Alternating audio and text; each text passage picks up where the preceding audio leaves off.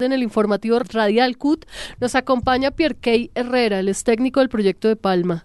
Pierkey, buenas tardes y contémosle a nuestros oyentes cómo avanza la huelga en Palmozán y cómo se pronunció el viceministro Edwin Palmajea sobre este tema. Bueno, dos temas importantes para mm, exponer y comunicar a todo el mundo sindical y a la, digamos, los televidentes del programa de la CUD y, bueno, y en general a la población colombiana. Uno, la huelga en Palmozán, que se viene desarrollando en el municipio de Sabana de Torres, Santander, ya lleva mm, más de dos semanas de parálisis de la producción en esta plantación de palma de aceite en este municipio. Los trabajadores afiliados a Sintra Palmozán eh, exigen dos cosas básicamente. La primera es que se dé una garantía para el inicio de la negociación relacionada con el reintegro de aproximadamente 48 eh, trabajadores que fueron despedidos por la empresa ilegalmente al presentarse el pliego de peticiones. Decimos ilegalmente porque ya estaba andando en ese momento lo que conocemos como fuero circunstancial y por tanto no era posible por la empresa despedir sin, eh, sin ningún tipo, digamos, de justificación a estos trabajadores y trabajadoras. E ilegal también porque es una medida de amedrantamiento a la acción que los trabajadores habían tomado de eh, presentar su pliego de peticiones. Y en vez de la empresa con sus asesores sentarse a negociar el pliego de peticiones, actúa de una manera antisindical.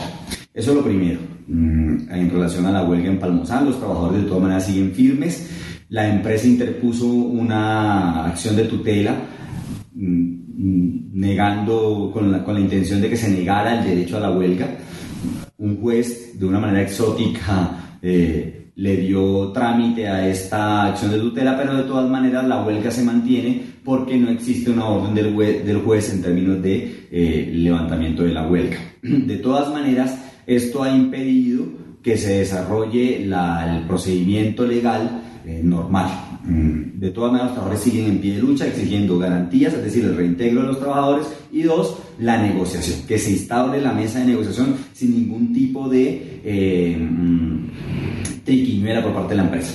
Lo otro, la otra nota importante que queremos referir es una reunión que tuvimos con el viceministro de Trabajo Edwin Palma Egea, la coordinadora sindical Palmera, donde básicamente se llegaron a tres conclusiones. La primera es que el Ministerio de Trabajo va a hacer una vigilancia especial sobre las cinco empresas con peores prácticas laborales en el sector, las cuales denunciamos en nuestra pasada Asamblea Nacional Sindical.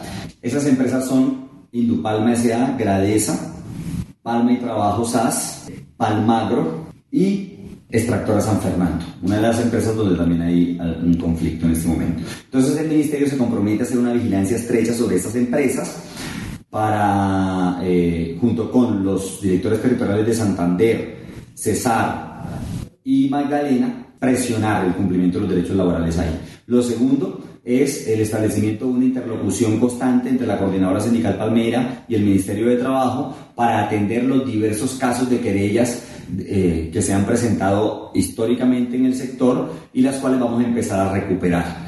Y lo tercero es el establecimiento o el llamado que el Ministerio hace a Fede Palma, la gremial, la patronal Palmera, para que se sienta a conversar con el Ministerio y con la coordinadora sindical Palmera para que todos estos conflictos se resuelvan y para que se pueda establecer un mecanismo futuro de negociación de rama de industria, a, aunado esto al pliego de peticiones de rama que ya venimos construyendo.